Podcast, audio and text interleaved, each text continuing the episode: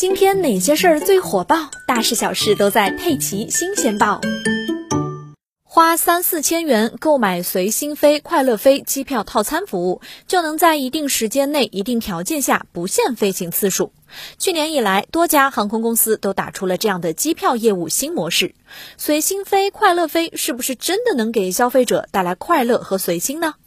从去年六月开始，东航、国航、南航、海航等多家航空公司相继推出了随心飞类机票套餐服务，产品一经推出，销售异常火爆，一度还造成了线上拥堵。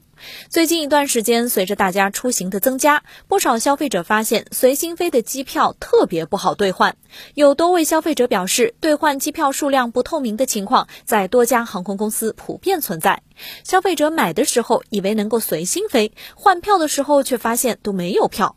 在使用过程中，个别消费者还发现，一旦自己预定的航班取消或者延误，即使完全不是自己的责任，也要算作消费者违约，甚至要被直接取消随心费的资格。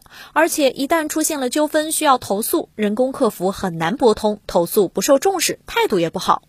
如今，东航和南航等多个航空公司已经宣布下架随心飞系列产品。不过，仍然有不少公司今年还推出了升级版的随心飞。和去年还需要拼手速抢购不同，今年并没有太大的水花。有律师表示，这个产品的设计不够科学细致，留了很多争议的空白点，留给航空公司有操作的空间。这个操作空间有可能是暗箱操作，也有可能是消费陷阱。就在上周，国有三大航空公司发布了二零二零年财报。中国国航、南方航空、东方航空合计营收大约两千两百零七点零四亿元，合计亏损三百七十多亿元。也就是说，三大航空公司加在一起，每天亏损一亿元以上。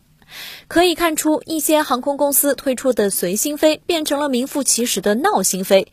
也就是说，很多随心飞的成效是以牺牲用户体验为代价的。有一位女士之前购买了南航快乐飞2.0，目前已经遇到了十四次航变，多次对她的行程造成影响，曾经有一次航班变动三次的情况。四月一日，她从乌鲁木齐返回北京的航班被取消，今天又再一次通知被取消。金杯银杯不如口碑。如果是以牺牲用户体验为代价来推销产品，终将得不偿失。航空公司还是要拿出诚意，善始善终，解决用户体验过程中遇到的问题。只有以用户体验为中心的创新和设计，才能够真正赢得市场。